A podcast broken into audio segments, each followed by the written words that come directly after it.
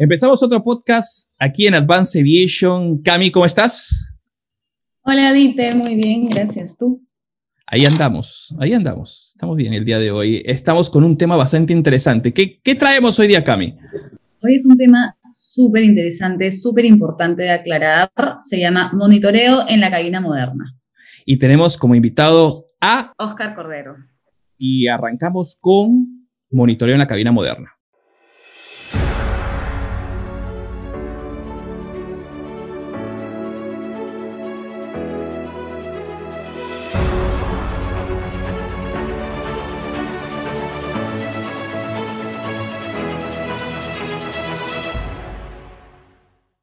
Listo. Oscar, ¿cómo estás? Bienvenido.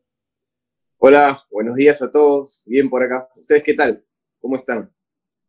Hola, Oscar, mucho gusto. Todo bien. Este es un tema bastante importante. Mucha, mucha gente este, no sabe que eh, realmente es un tema de estudio constante y, las, y la seriedad y el motivo de este tipo de estudios es por la cantidad de incidentes y accidentes relacionados a lo que es el monitoreo en la cabina eh, actual. ¿no? Entonces, los, los, muchachos que están preparándose para línea, creo que es importante que sepan de, de este tema y por qué causa mucho impacto en eh, la operación y la seguridad aérea. Oscar, ¿cómo podríamos empezar definiendo de manera, de una manera sencilla, como para que todo el mundo nos entienda el concepto de, monitoreo y de repente también Cami, qué es lo que ha entendido respecto de monitoreo a lo largo de, las experiencias de, nosotros, ¿no? Pero básicamente eh, el monitoreo es estar al tanto de lo que está pasando en tu avión, en tu entorno y con tu tripulación, hablándolo en palabras bastante coloquiales es como que la parte más importante de todos los factores humanos, ¿no? Acá vas a juntar la comunicación, el liderazgo, el trabajo en equipo, el situational awareness, decision making y la automatización para monitorear de manera efectiva, ¿no? Eh, normalmente nosotros creemos en las escuelas, porque es donde empieza todo, que el monitoreo es solo los instrumentos, nos enseñan scans, que uno es en T, en W, y vemos eso como monitoreo, pero el monitoreo va más allá de eso. Nosotros monitoreamos el avión, el flight path, la configuración de los sistemas, la configuración del avión, el modo que está funcionando el autopilot, nuestro entorno, ya sea la meteorología que nos rodea, de los aeropuertos alternos, los aeropuertos en ruta, el aeropuerto de destino, el tráfico, el terreno, y también la tripulación, ¿no? El estado de fatiga de nuestros miembros, el estado emocional de nuestros miembros, la ansiedad que podrían tener ante cualquier situación. Básicamente eso es el monitoreo, ¿no? El, es, eso, es, eso es importante. Cami, eh, tú también eh, eres piloto de línea. Eh, ¿Cómo ha impactado el, el, la manera en cómo aprendiste monitoreo en la escuela versus la aplicación en, en línea, como dijo Oscar. ¿no? Interesante. Eh, claro, sí. O sea, en la escuela, en la avioneta, los instrumentos están frente a ti y en realidad ese es el clásico error de uno, quedarse pegado en un solo instrumento y no estar atento. Eh, te quedaste pegado en tu horizonte artificial, entonces no viste que la velocidad se te estaba yendo. O sea, esa clase de, y ahí obviamente está el instructor al costado enfatizando y diciéndote, mira, no, mira acá, eh, y te enseñan como que la clásica T para que eh, veas los instrumentos esenciales, ¿no? Y justamente estés con la eh, conciencia situacional, que es lo que tanto, o sea, es lo, lo, más importante para mí. Quería recalcar también eh, y añadir que el monitoreo es una habilidad no técnica, entonces es algo también que el piloto lo desarrolla, no, no es que naces sabiendo monitorear, lo vas a ir aprendiendo y lo vas a ir desarrollando a lo largo de la carrera. Entonces, em, el, el, como que pasar de la avioneta al Airbus, por ejemplo, al 320, que yo hice ese cambio, está ya desde el MFDD, que te enseñan a monitorear tu cabina, los flujos también y las checklists son un factor importante que te ayuda a, a recordar o te ayudan a, es como un reminder para que tú ya hayas sabido qué, qué has hecho y lo confirmas, ¿no? Pero eh, es, es, es, difícil, o sea, no es algo fácil, porque a las 3 de la mañana estar monitoreando, estar atento a, a tu cabina, no es fácil. El sueño, la fatiga, hay muchos factores que, que no te van a ayudar a monitorear. Eh, no sé si podemos resumirlo para que la gente entienda que definitivamente pues uno no, no es bueno. El ser humano ya lo demostró y es más, hay estudios en la NASA que dice el, el ser humano, el ser humano no es bueno monitoreando y eso incluye, y es, y es más, no es bueno haciendo multitask. Nosotros no somos buenos haciendo multitask. Nosotros podemos entrenarnos a hacer multitask. Este, pero es aprendible. El monitoreo es aprendible, es enseñable, es practicable, ¿no es cierto? Entonces, eh, sí tenemos una, una este, manera eh, de aprenderlo y, de desarrollarlo sin ningún problema con el paso del tiempo y la práctica. Oscar. Qué, importante, ¿no? Lo, que menciona Camila, ¿no? Que el monitoreo se va desarrollando durante nuestras etapas como piloto, pero dentro de eso hay que tener la voluntad. Normalmente nosotros hablamos de, para el monitoreo lo, lo primero que hay que hacer es buscar dirigir la atención. Los americanos dicen pay attention. ¿Por qué? Porque hay que pagar un precio, que es dirigir nuestra atención.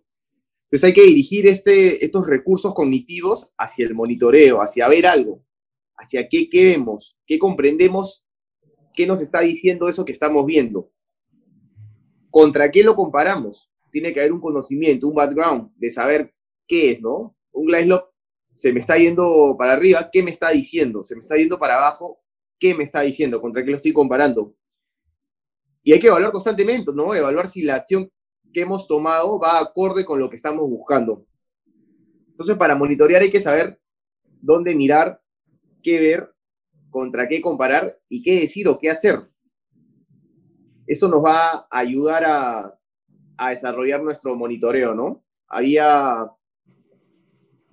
hay una, una práctica que se llama Deliberate Practice, que es deliberadamente tratar de lograr algo, ¿no? Si yo sé que, no sé, no soy muy bueno volando rodata, lo practico, porque a través de, la práctica voy a lograr cada vez tener un monitoreo, un mejor monitoreo y poder volar de manera más precisa. Sí, creo que ah, como pay attention, creo que monitorear también puede ser como buscar, buscar, ¿no? Buscar el error o buscar qué está diferente o buscar, buscar eh, si el avión está haciendo lo que yo quiero. O sea, es concentración. O sea, creo que eso, de concentración. Algo que yo había este, mencionado hace algunos días conversando con Oscar, eh, parte de lo que es el monitoreo es buscar algo, y, lo podemos dividir el monitoreo incluso en dos partes, el monitoreo activo y el monitoreo pasivo. El monitoreo pasivo es aquel que está esperando que algo ocurra. ¿no? Tú miras algo sin este, como dijiste, en inglés también hay una palabra ideal, que es look at o look for. Look at es mirar algo, es estás mirándolo y nada más y, se acabó el problema, pero look for es, es el ideal, ¿no? El, el monitoreo activo está asociado al look for, que es buscar algo. Como lo dijiste, Cami, excelente. No es buscar, oye, ¿qué está pasando? ¿Cómo está el sistema? Estoy chequeando aquí, comparo algo que dijo Oscar, comparo con algo adicional. El conocimiento es demasiado importante, creo yo, muchachos. Conocer tu sistema, conocer lo que estás haciendo. Y, es algo que a veces se deja de lado. Conocer cómo, cómo funciona el, el, modo que estás poniendo, conocer eh, qué está pasando a tu alrededor, qué tienes adelante. Hace poco estaba viendo un video de un avión saliendo del LAX, un IVA. El video está en YouTube si lo quieren buscar. Y un 777 que sale y de la nada dice algo. O sea, le dan una instrucción y él colaciona cualquier otra cosa. Colaciona primero y colaciona después otra cosa. Y se está yendo hacia la parte alta.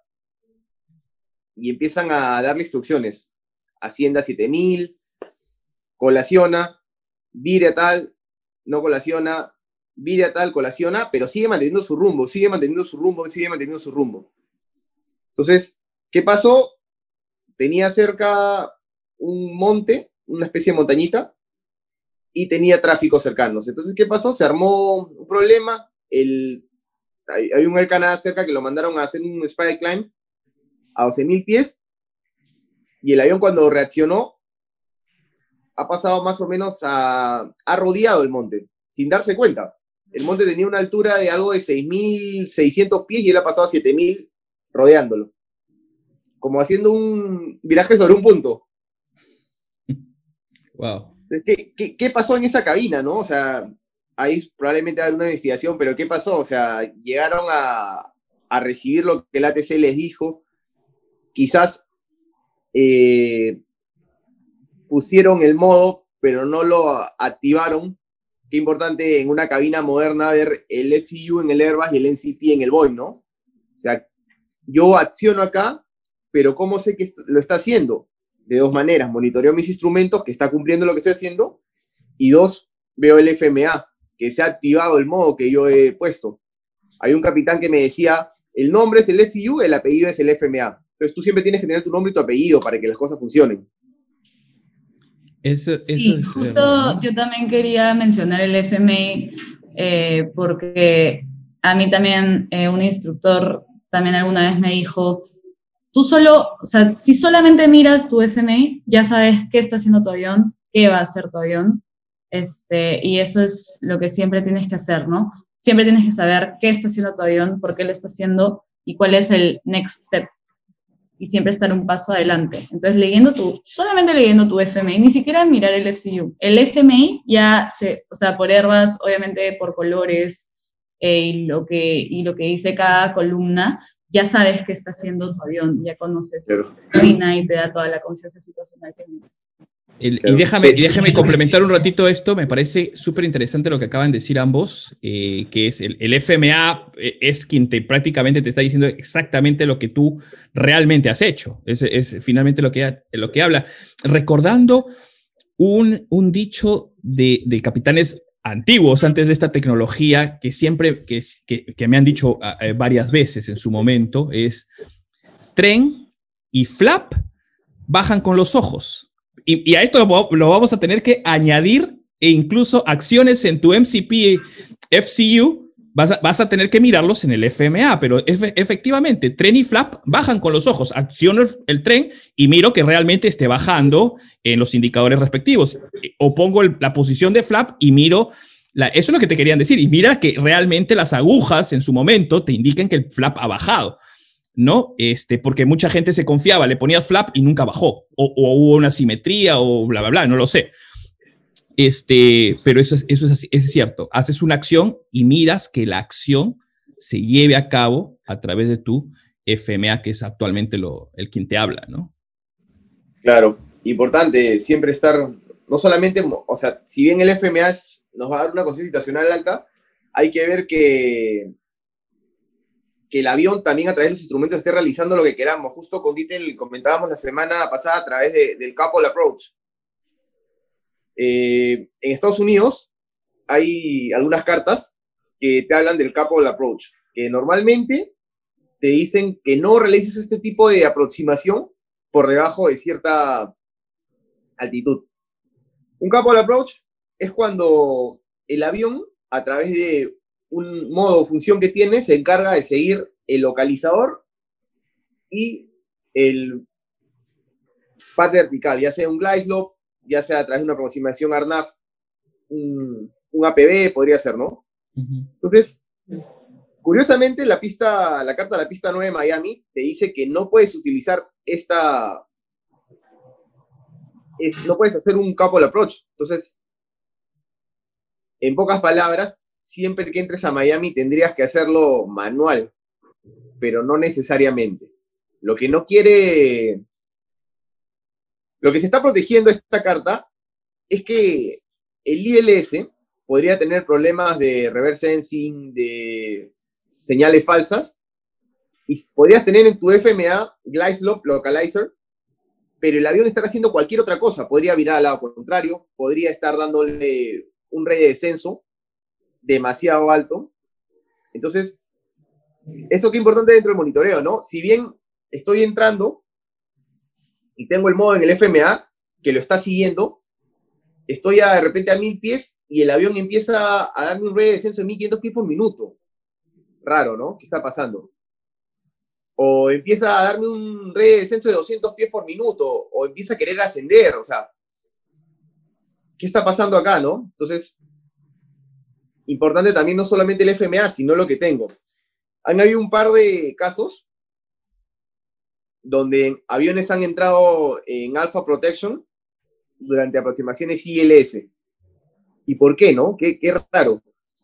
Para los chicos, Oscar, Oscar, una, una, una rapidita para que los chicos entiendan qué cosa es un Alpha Protection este, en, el, en el avión. Eh, el, avión tiene ciertas protecciones, ¿no? Va a tener BLS, Alpha Max y Alpha Floor. Cuando el, el avión, la velocidad entra a alguno de estos niveles, el avión se va a tratar de proteger. Cuando, se, reduce la velocidad por descuido.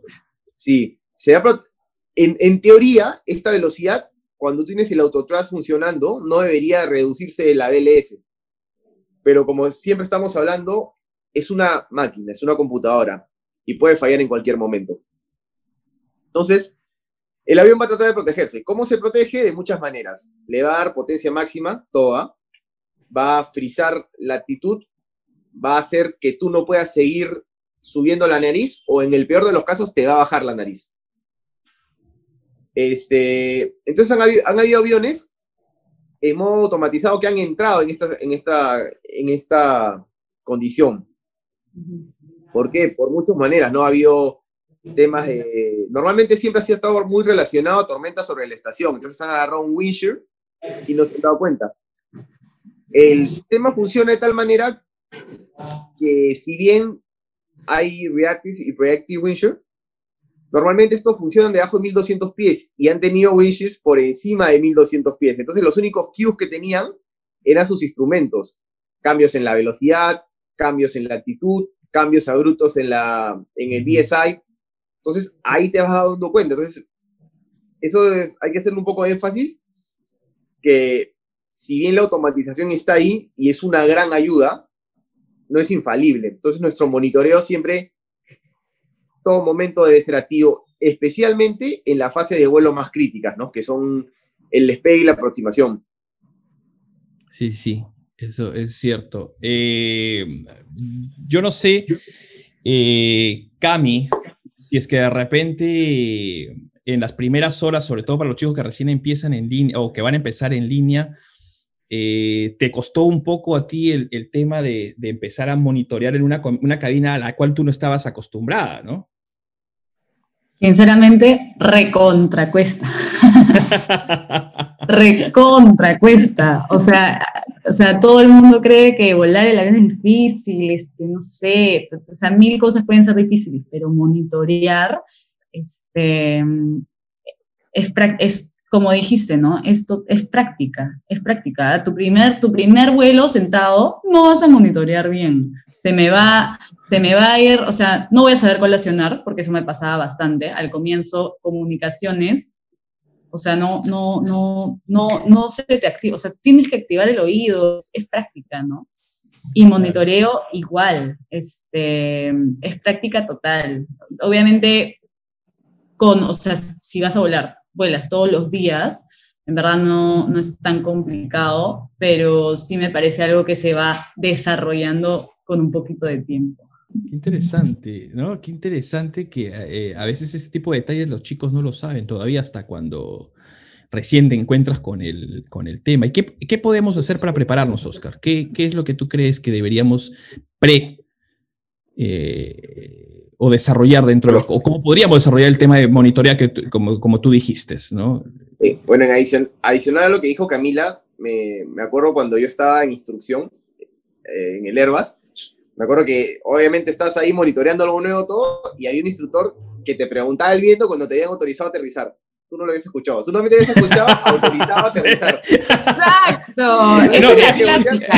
Es más, los instructores los capitanes ya saben nuestros errores cuando, cuando, cuando, recién eres nuevo. Literal. Ya lo saben. Entonces ellos a propósito te preguntan lo mismo a todos. y tú escuchas, tú escuchas de la torre, autorizado a aterrizar. Y lo único que quieres escuchar, realmente lo único que quieres escuchar es autorizado a aterrizar. Nada más. El resto no se escucha nada. Y autorizado a aterrizar. Ya, listo, vamos. Claro, en realidad, a veces tú estás más preocupado de, de estabilizarte, de, de, que si estás volando manual, seguir. Aparte, oh, exacto, obviamente mil pies o mil quinientos pies ya desconectas autopilot, así es normalmente en instrucción, y, y, estás concentrado en volar el avión, seguir el glide seguir este, los flight directors, entonces la verdad es que sí, pues a mí también me ha pasado. Viento, nula. y, y, siempre va, va, cada uno, todos somos diferentes, ¿no? El que aterriza bien, de repente no aterriza en el centro de la pista. El que aterriza en el centro de la pista, no aterriza tan bien. Entonces, estás en eso, ¿no? Entonces, como eres nuevo, te vas a concentrar en aterrizar en el centro de pista, ¿no? Entonces, perdiste tu rate de descenso. Entonces, ya al próximo aterrizaje, si estás más concentrado en el rate de descenso, ya empiezas a... Llega un punto que ya combinas los dos y ya estás bien. Pero en un principio, que es una de los de las cosas que, que, afectan el monitoreo es que te concentras en una sola. Correcto. Y empiezas a, a sufrir en eso hasta que ya con la práctica, con los tips que te dan, ya empiezas a, a, digamos, a agarrar la técnica adecuada de monitoreo para poder mantener los parámetros de manera segura, ¿no? Lo que ustedes han dicho es cierto, ¿eh? porque mucha gente cree, ah, no, lo que pasa es que yo ya vengo de monitorear de mi escuela. Eh, sí, momentito, pero escúchennos, escúchennos, ¿no es cierto? Entras al avión y, y, vas a volver a sufrir de, de fijaciones. Te vas a empezar a fijar en algún instrumento específico y vas a empezar a perder información. Así que hay que poco a poco no desesperarse y poco a poco ir aprendiéndolo, ¿no? Es, es parte claro. de. Es parte de. Es parte ¿no? de. Todos vamos a pasar por lo mismo. Sí. Y, sa y saber ¿qué te está diciendo? ¿Qué te está diciendo este, las cosas, no? Eh, Oye, Oscar, y quiero darle un énfasis a lo que tú dijiste. Oye, eh, se te va el glide, se te puede ir el localizador, tú lo quisiste enganchar y se te fue, y tú no estás atento y se te fue. Y ojo, no es porque tú tengas una computadora que te cuesta, no lo sé, pues 30 millones de dólares, no te va a abandonar, ¿ah? O sea, te, puede, te puede tener un error en la lógica y te abandonó y te dejó, pero triste, solo y abandonado, ¿no? Como cuando se fue eh, ella, cuando se fue la ex. Así te deja. O el ex, ¿no? Abandonado. Te dolió, creo. Te, te ha, sigues impactado. ¿Qué ha pasado? Sigo, ¿Qué ha sí, no, no, no, no, no. Tengo que, hay, que, hay que admitirlo. Te, ¿Otro el día más se queda en el sofá, No, no, no, no, no, eso sea, o sea la, recuerdos de la juventud cuando, cuando uno, ¿no? Cuando uno pierde una batalla, un soldado caído. Claro, entonces recuerdo el monitoreo así solo, así lo recuerdo yo. Cuando el glide se te va, se te va el glide o se te va el localizador y tú dices, y lo que, como recién eres nuevo, empiezas a pensar, no puede estar pasando esto. No, no, no puede estar pasando porque es una computadora de 30 millones que no me puede abandonar de esa manera. Y hace rato el capitán tomó el mando y te dijo, yo la tengo, tin, tin, tin, tin, acomodó el problema y, y tú dijiste, ¿pero qué? ¿Te abandona? Eh, señores, sí, las computadoras nos abandonan a pesar de que pueda ser mucha la tecnología. No sé si están de acuerdo conmigo, muchachos. Sí, claro, para eso estamos nosotros, ¿no? Para eso, para eso es el trabajo. Si no, chao pilotos y ya no nos necesitan. Sí, eso es correcto. Claro, este. Todos los famosos Black Swan Events han sido eso, ¿no? Que la, en esta era la tecnología ha abandonado al piloto y lo ha dejado con un, con un sistema, un raw system, ¿no?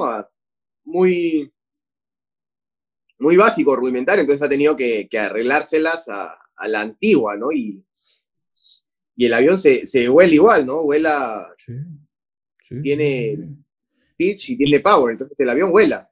Y dos, y dos tipos, a veces son dos tipos o de manera en cuales el sistema te está abandonando. La primera es que una, es una falla en la lógica y, y, mucha gente cree que no, el avión no va a fallar en su lógica, en su sistema, en su software y puede fallar y se desconecta y te puede abandonar de esa manera. Y la segunda es tu poco entendimiento a veces o el mal entendimiento. No es que sea poco necesariamente, pero a veces el mal entendimiento de un sistema. Yo no sé si ustedes recuerdan el, el accidente que tuvo eh, Esiana en San Francisco. Eh, simplemente eh, el, el, el, control de la potencia es, se había ido por, por el modo en que, había, que se había armado y el piloto estaba desprotegido y eso fue lo que lo hizo que se viniera hasta, hasta el piso, ¿no? Estoleó a 106 nudos, un, triple 7. O sea, es una cosa que impactante, increíble, ¿no? Increíble, pero pasa. Claro, ahí también, qué importante este ejemplo, porque ahí si te das cuenta, en esa cabina habían tres. Un safety pilot, el piloto y el instructor. Y no, no sé si alguno habrá bueno, el pilot flying evidentemente no ha visto la velocidad, pero el monitoring y el safety estaban ahí. Ahora, en estas culturas también hay un tema de power distance, ¿no? Bien, bien marcado. Entonces, qué importante que se mencione esto, porque una de las cosas para un monitoreo óptimo es la voluntad propia de querer ser monitoreado, ¿no? Entonces, ¿cómo yo le digo al otro que me puede dar un input alguna cosa? Está, o sea, es obvio, pero mucha gente no, no lo ve así, sobre todo cuando eres nuevo, ¿no? O sea, yo qué le voy a decir a un capitán con 10.000 horas y tengo 200 horas. Entonces, dentro del briefing siempre hay que expresar esa disposición a ser monitoreado, ¿no? Cualquier cosa que veas, que no te sientas cómodo o que pienses que no está yendo de esta manera, dímelo, ¿no? Siempre se vuela de manera en, como que en altavoz, ¿no? Si no entiendes algo, lo digo. Si pienso que algo no está bien, lo digo si hay un parámetro que está desviándose, lo digo, ¿no? y recibirlo de la mejor manera, y recibirlo de la mejor manera, para, ambos, para ambos sitios, capitán y primero oficial. de por sí están los callouts, que están, están diseñados para decir ciertas desviaciones de manera estándar. Si hay más de mil pies por minuto, por ejemplo, debajo de mil pies, o sea, el callout es in grade. Y no le voy a decir, oh, estás bajando mucho, ¿no? Hay un call out, ¿no? Este, y eso es importante, ¿no? O mostrar esa disposición a ser monitoreado. Sí, ahí juega bastante eh, el rol del capitán, ¿no? Porque un piloto, un copiloto que ni siquiera está, no sé, un piloto, un copiloto nuevo, recién chequeado, el capitán si no te dice nada, ni siquiera te va a dar la confianza eh, o no sabes cómo va a reaccionar ante tus, ante tus o algo que ni siquiera es estándar, pero igual no estás de acuerdo con lo que estás viendo, entonces como que les dices algo, entonces tienes que aprender también a cómo llegar a ellos, porque hay capitanes y capitanes. Entonces ahí sí juega, eh, creo que un buen capitán te lo va a decir justamente como dijiste, Oscar, en el briefing. Es muy importante que un buen, o sea, un buen capitán sí te va a decir, ves algo raro porque por favor me lo dices, sin miedo, acá hay pura confianza en esta cabina, acá hay full CRM. Em, y cualquier error o cualquier cosa que, cosa que te parezca extraña, me la dices. Y así claramente, así te lo dicen. Y ahí, obviamente, va a haber más confianza en la cabina eh, y todo va a ir más en armonía y acorde a, ¿no? Normalmente creo que muchos errores ocasionan por eso, eh, por esa diferencia en la, no sé, en la, sea, capitán y copiloto, obviamente eso es, sí, eso ya está, creo que poco a poco eh, volviéndose mucho más horizontal, felizmente, porque eso ayuda bastante a justamente no cometer errores que antes se cometían también. Claro, y, y yo creo que también hay, hay que aprender, eh, el copiloto es una especie de psicólogo, ¿no? Siempre decimos eso. Una especie de psicólogo porque tiene, si bien hay SOP y la mayoría de gente está estandarizada, lo que no está estandarizado es, digamos, cómo cada persona se comporta o cómo cada persona es, ¿no? Eso es obvio. Entonces, siempre hay que buscar la manera de, de ser asertivos, de decir las cosas en el momento correcto, de manera correcta y con la forma y disposición correcta, ¿no? Eso es muy importante. Oscar, quería, quería, ya que estamos viendo los puntos de, respecto al monitoreo, hemos, resaltado bastantes eh, situaciones, anécdotas, incidentes, el concepto de monitoreo, la importancia de, estar metido en el, en, en el loop, ¿no? Estar dentro de lo que es el, buscar algo, eh, el saber que podemos dividir el monitoreo en, en, el activo, en el pasivo, como ustedes lo han dicho también, buscar siempre estar metido en conocer el sistema, pero también nos gustaría de repente, o me gustaría que ustedes nos compartan qué cosas degradan el monitoreo. ¿qué cosas eh, podrían llevarte a ti a ir disminuyendo, tus capacidades de monitoreo en, su opinión? Eh, bueno, la primera, como mencionamos y venimos mencionando, es la fatiga, ¿no? Definitivamente la fatiga es, te quita capacidad de monitoreo. Después, digamos, las distracciones. Las distracciones a veces atentan contra tu monitoreo, ¿no? hablábamos de este ejemplo de este avión de Norwest que se pasó 105 millas en Topos Dicen, porque están hablando de... están hablando de temas no operacionales y claro. estaban en una canción álgida y se lo pasaron, ¿no? Entonces, todo este tipo de cosas afectan el monitoreo, ¿no? La alta carga de trabajo reduce la tensión. Claro, claro. Especialmente cuando... Eh, perdón, sigue, sigue. No, dale. Creo, eh, también creo que la automatización eh, de la rutina, o sea, de hacer siempre lo mismo, repetir siempre lo mismo, entonces como nunca te ha fallado la máquina, nunca has tenido un problema, crees que, o sea, full confianza al avión y a los sistemas y crees que no va a fallar nunca, ¿no?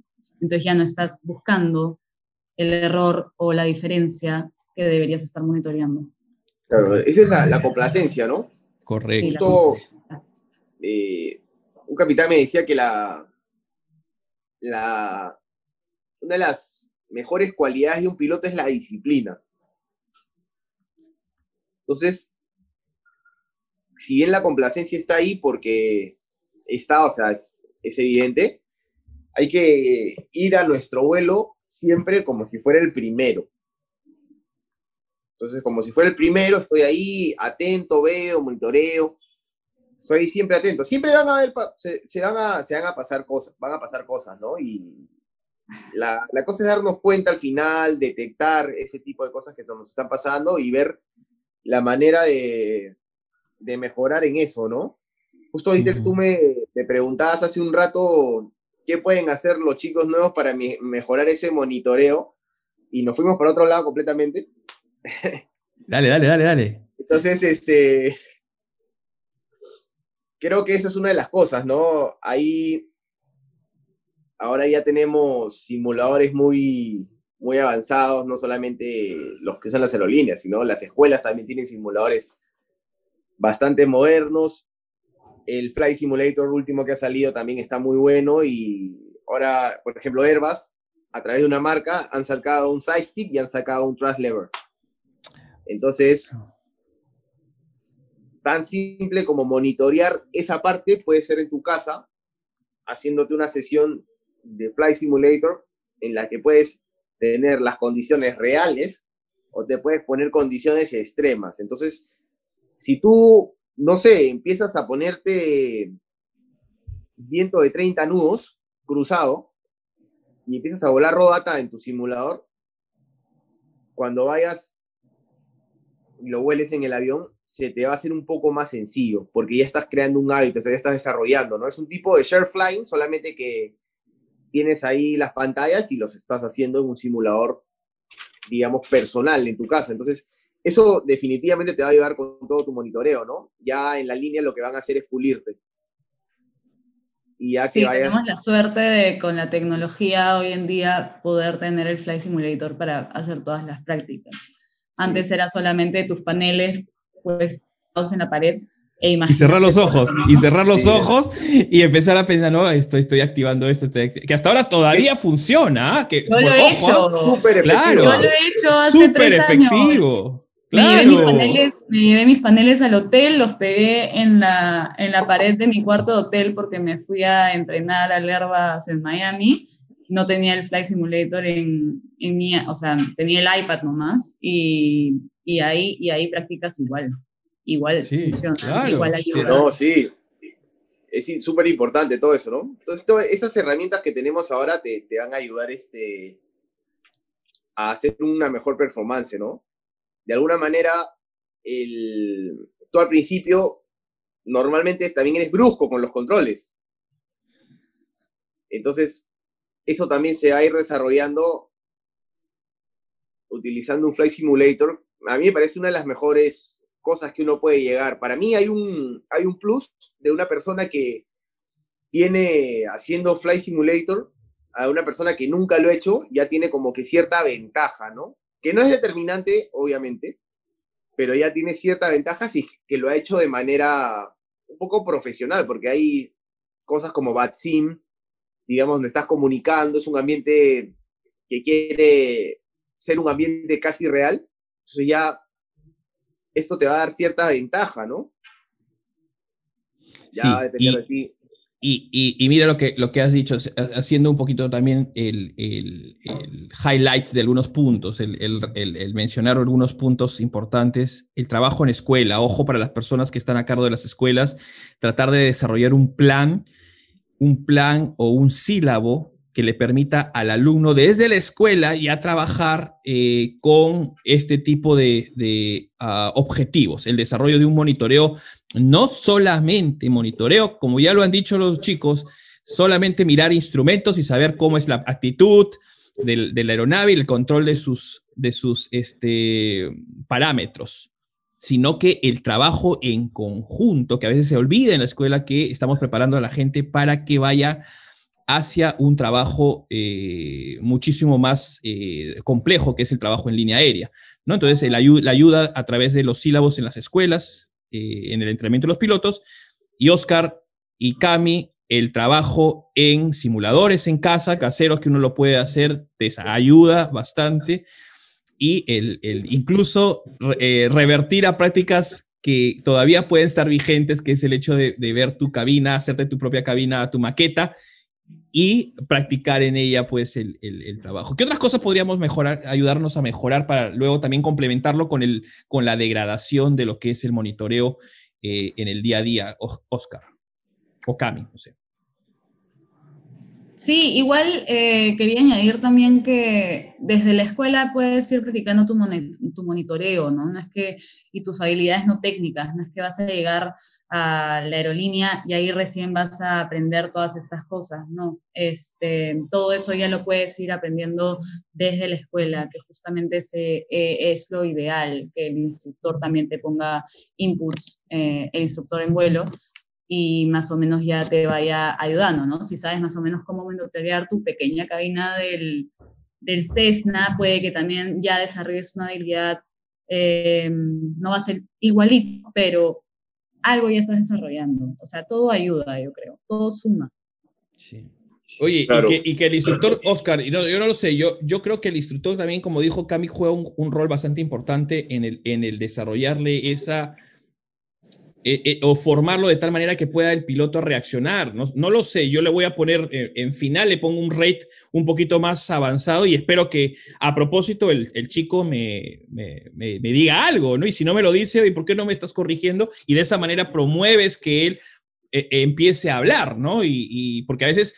empieza este tema de jerarquía, ¿no? No le digo nada al instructor desde escuela, no le digo nada al instructor porque es el instructor, sabe lo que está haciendo y de repente sería bonito incrementar o, complementar de esa manera, hacerle a propósito ambientes eh, salidos de los parámetros para que los chicos empiecen a reaccionar, si es que algún instructor nos, nos está escuchando ahorita, ¿no?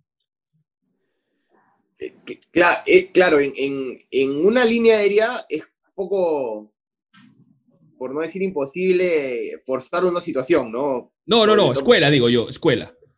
Ah, en escuela podría, podría ser, pero normalmente como están en etapa inicial, lo que quiere el alumno es volar más. Pero yo creo que sí se podría enfocar en todo lo que conlleva el monitoreo, ¿no? Eso, a ver el entorno, el, o sea, todo, todo el entorno, la meteorología, nosotros, por ejemplo, yo en la escuela que estaba hacíamos navegaciones a pisco, ¿no?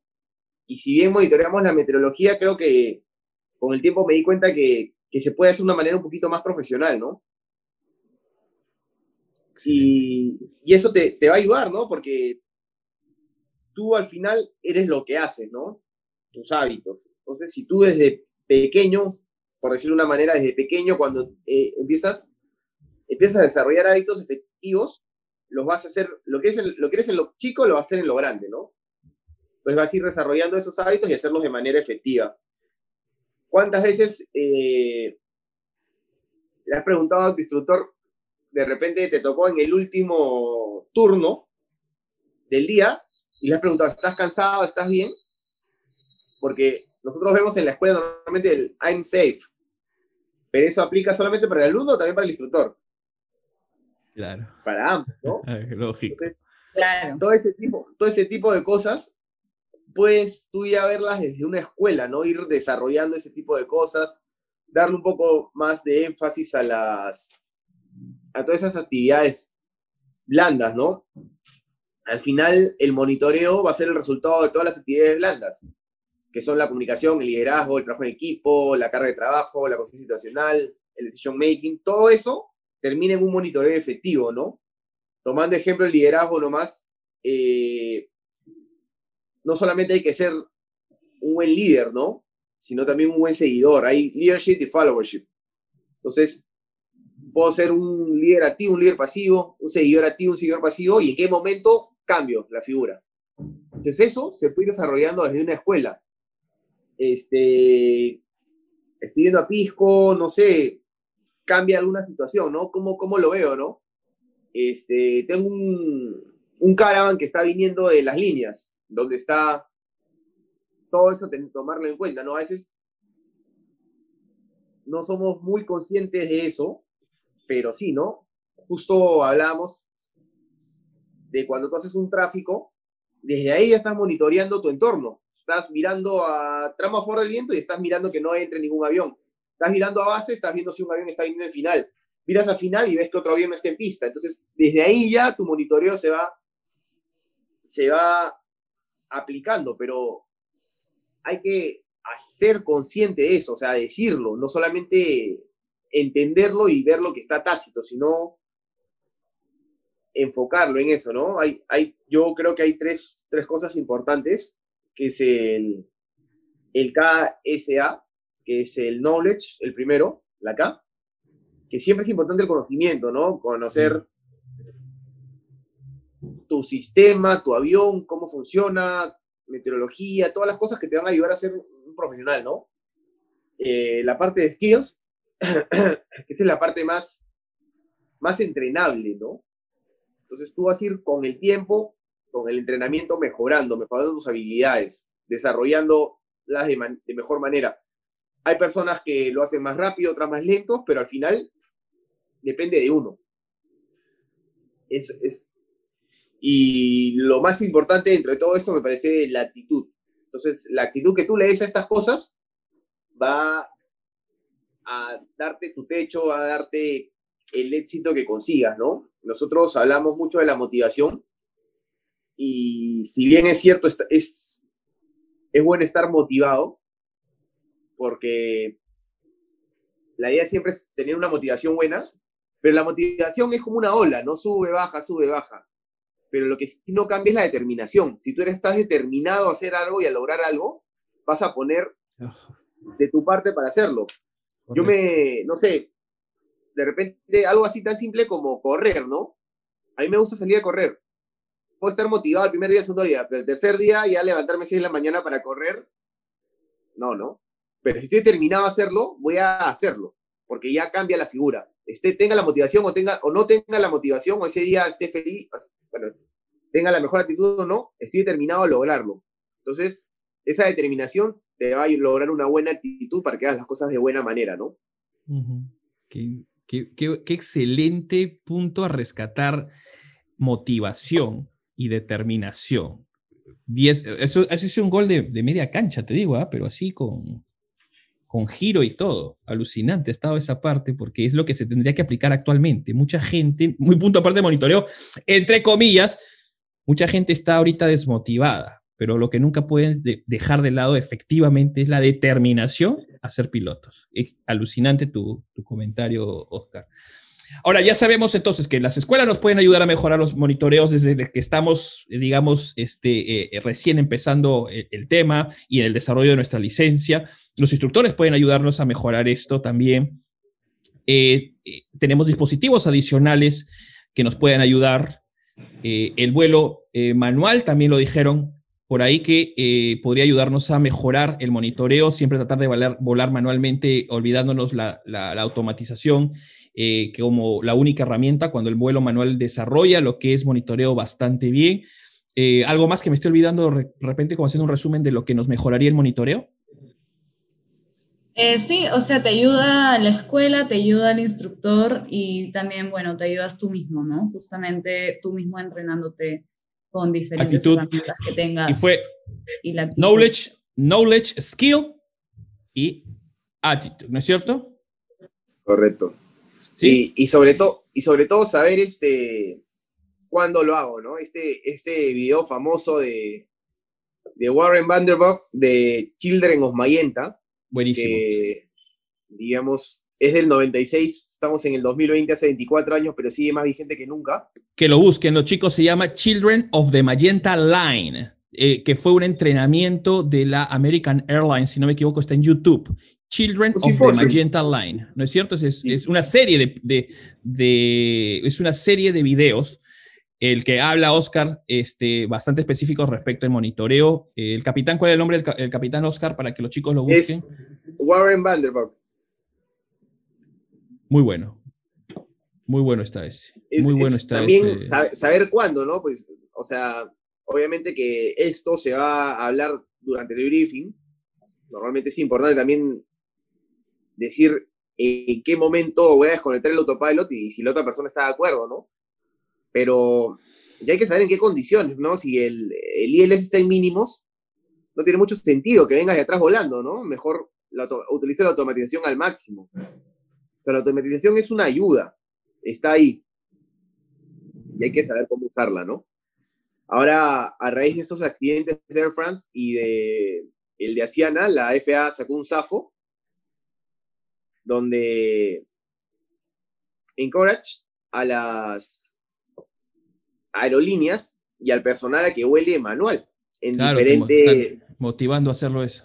Sí, en, diferentes condiciones, ¿no? O sea, sin autopilot con Flight Director, con Autotrust, sin autopilot Flight Directors, con Autotrust, sin autopilot Flight Directors, sin Autotrust. Entonces, las aerolíneas desarrollan planes para esto, ¿no? Porque ya en una aerolínea todo es más formal y todo es, tiene mm. una manera. Entonces, las aerolíneas están desarrollando esto para mejorar las habilidades de vuelo manual de, las, de los pilotos, tanto en, el simulador como en algunas condiciones reales, ¿no?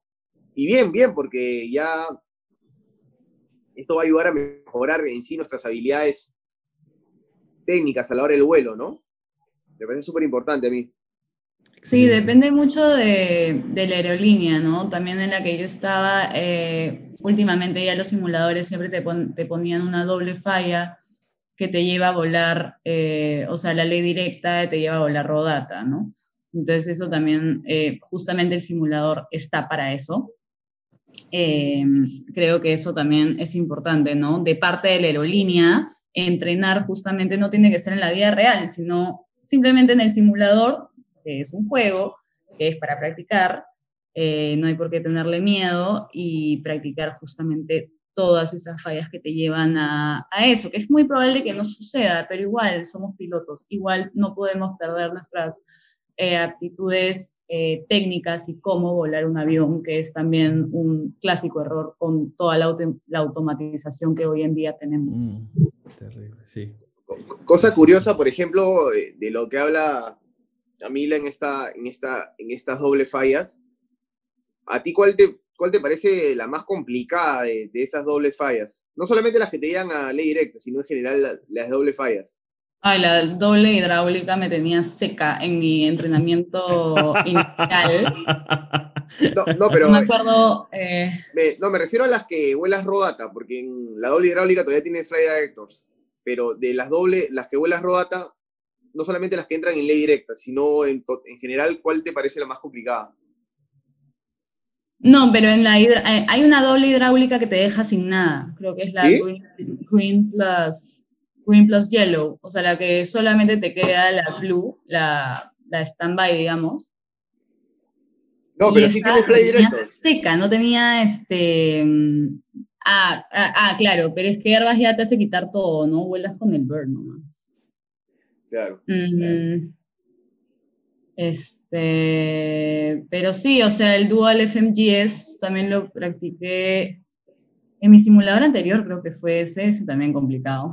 O sea, al final, o sí me da miedo, ¿ah? o sea, sí voy eh, un poco nerviosa, pero al final ya lo vuelas y lo vuelas, pues, ¿no? O sea, pero ahí es donde más monitoreo haces, justamente. Y se te va al toque, o sea, si perdiste un segundo, se te fue, se te fue, se te fue este, la senda. O sea, ahí sí es situación absoluta. A, lo que quería llegar es que hay una falla en el Airbag, que es la doble FTU, que pierdes el blue line, el famoso blue line. Entonces ahí es donde a veces la gente en general, o sea, se vuelve un poco más complicado, ¿no? Porque este blue line, tú lo pones el track y te corrige el viento. Entonces, la colita del Berg la pones en el blue line y está corrigiendo el viento. En esta WCU lo pierdes.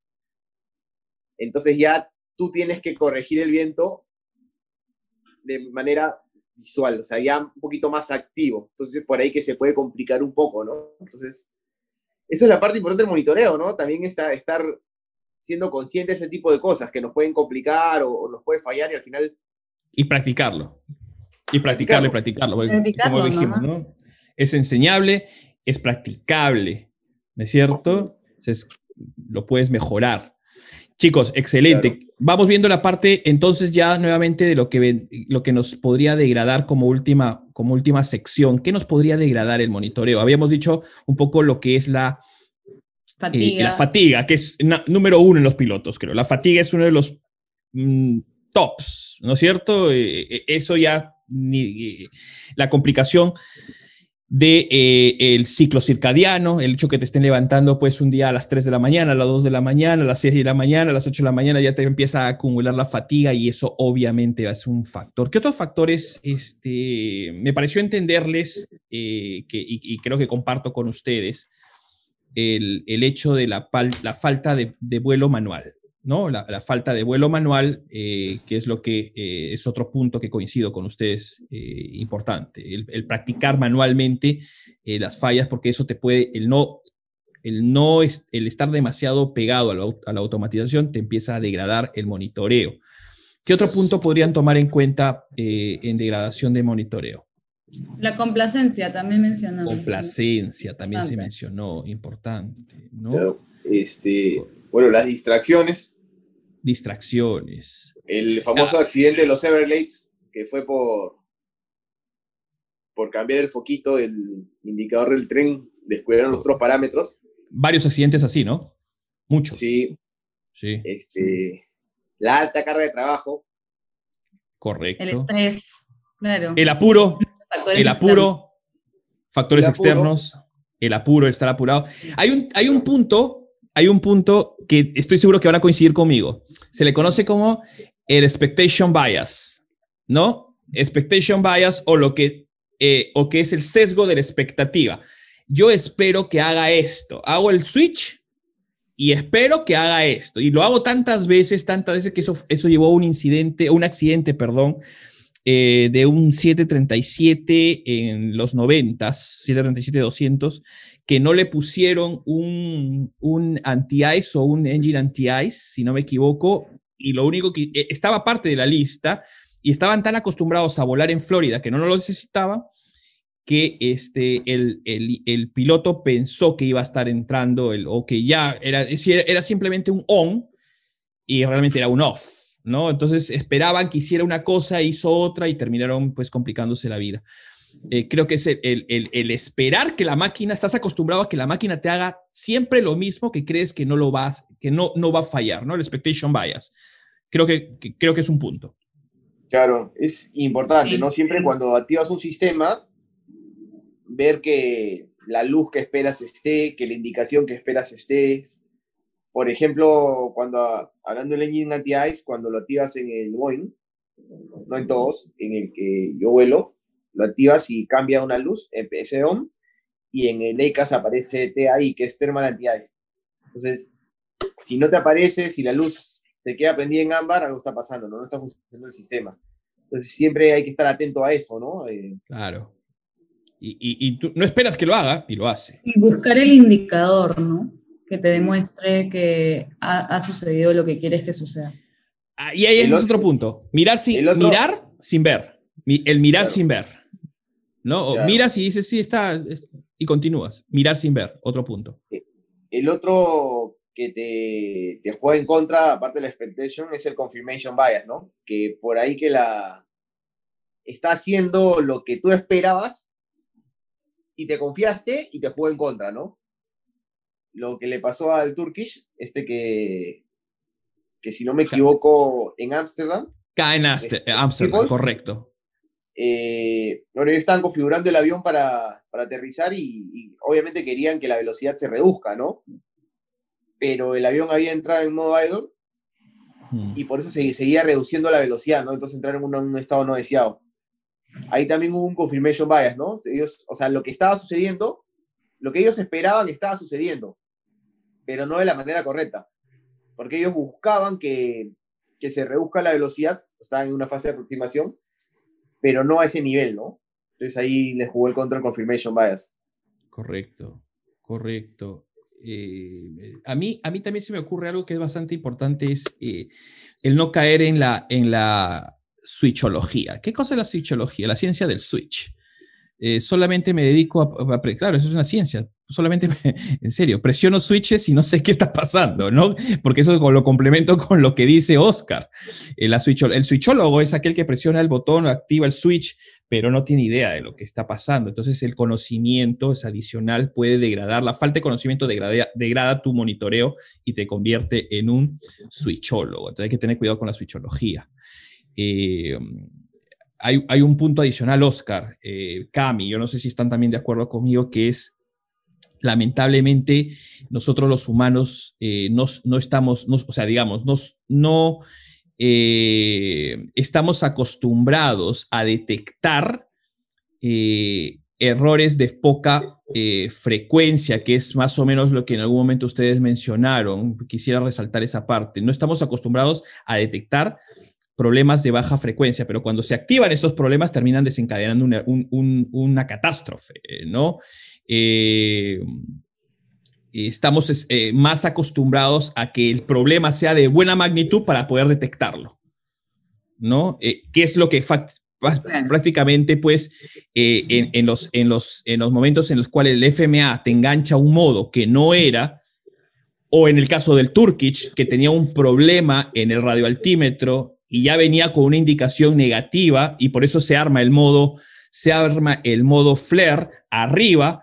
Nadie esperaba que ese pequeño evento de una falla de radioaltímetro en el cual te estaba marcando una altitud negativa, chiquitita dentro del, dentro del panel, nadie lo detectó porque no estamos acostumbrados a detectar eh, problemas de baja frecuencia, de esos que ocurren muy rara vez, ¿no? Y eso es parte del monitoreo. No, y aparte, este, en este caso particular del Turkish, era un evento, una buena instrucción. Entonces, Más complicado. Claro, porque como nuestro nivel de concentración está más alto en hacer una cosa, nuestra capacidad de monitoreo se reduce. Eh, cuando ya hacemos una cosa un poquito más las hacemos de manera más continua o ya somos, tenemos algo de más expertise haciendo algo, tenemos una capacidad más, más grande para monitorear este task, ¿no? Que está el, el, primer oficial volando en ese caso y el capitán está dando instrucción, entonces su, su monitoreo tenía que ser mayor, no solamente volar, sino al alumno, había un safety pilot también, me parece, entonces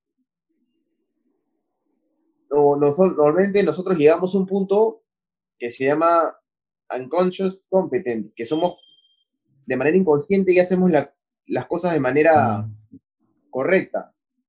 Eso está ahí nomás de la complacencia. Primo hermano. ¿Qué? Claro. Primo hermano de la competencia. está, ahí acostadito. Entonces hay que tener cuidado y, y no cruzar esa línea, ¿no? Entonces, mientras nosotros tengamos un poquito más de experiencia en el equipo, vamos a poder tener una capacidad más amplia de monitoreo, ¿no? Interesante, qué interesante. Todo se aprende. Eso tiene que quedar claro, chicos, para todos los que nos están escuchando. No se asusten, todo se aprende. Pero todo se aprende. Y quiero, quiero que eh, eh, se entienda que para poder ayudar a todos los problemas que hemos visto, haciendo también nuevamente, eh, lo, digamos, enmarcando lo que, lo que se ha hablado hasta ahora, actitud y comunicación es demasiado importante. conocimiento, habilidades, experiencia, ayuda bastante también. si no tenemos mucha experiencia, vamos a tener que suplirla con conocimientos de todas maneras. Entonces, eso es un poco la, ayuda que podemos empezar a enfocarnos para la mejora.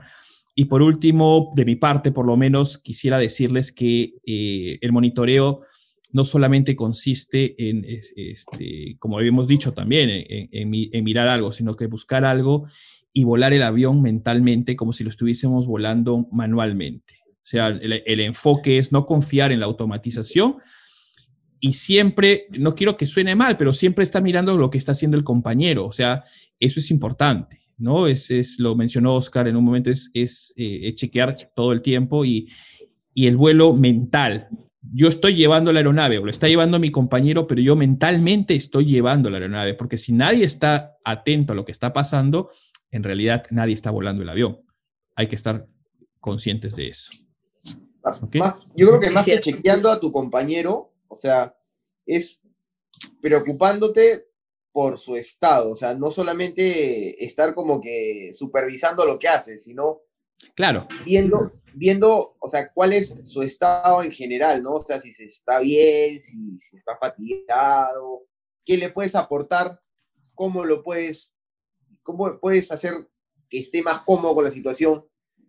Entonces, sobre todo cuando eres copiloto, ¿no? Como, como les mencionaba en un principio, siempre un copiloto es un buen psicólogo, entonces tiene que, que tener un poco más de disposición y un poco una, una actitud buena para eso, ¿no? Entonces, sí, saber cómo manejar según la actitud del capitán, según qué capitán es, también aprender a, o sea, como los instructores que tienen que aprender a o usar diferentes técnicas o métodos para llegar a su alumno, que todos somos distintos, igualito copiloto con capitán, ¿no? O sea, saber llevar, llevarlo todo, todo bien y saber llegar a tu capitán de cierta forma sin sonar eh, o sin, sin que el capitán sienta que te estás imponiendo o, o le estás quitando autoridad, ¿no? Excelente.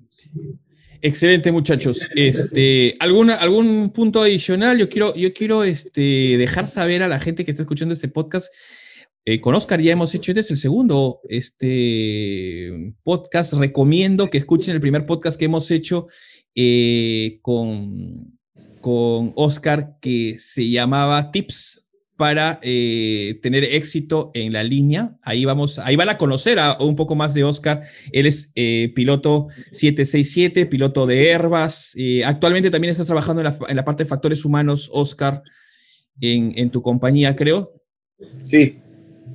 Sí.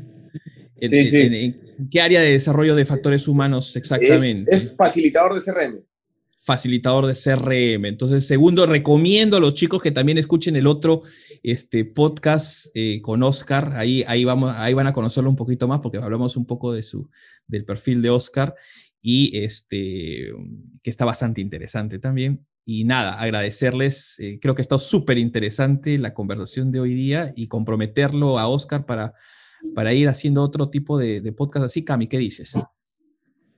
Sí, claro, yo feliz. Eh, me ha encantado este podcast. También siempre, siempre se aprenden cosas nuevas, ¿no? Sí, creo que va a estar súper interesante. Osquitar, muchísimas gracias por tu presencia y estado, creo, y, y tiene para más, ¿ah? creo que tiene para mucho más. Si podemos recopilar un poco más de información, podríamos hacer también incluso una segunda parte de monitoreo en la cabina moderna. Este, ¿Qué te parece también? Claro, la verdad, este, más bien muchas gracias a ustedes por la, por la oportunidad. Y sí, yo dispuesto a, juntarnos cuando quieran, a hacer otros temas. Siempre la, mejor disposición hacia ustedes, ¿no? Dale, excelente, Oscar. Cami, nos despedimos. Gracias, Oscar. Eh, gracias a todos por escuchar. Dale, yo también. Muchísimas gracias a todos por, por escuchar y, y hasta el siguiente podcast. Chao, chao. Chao, gracias.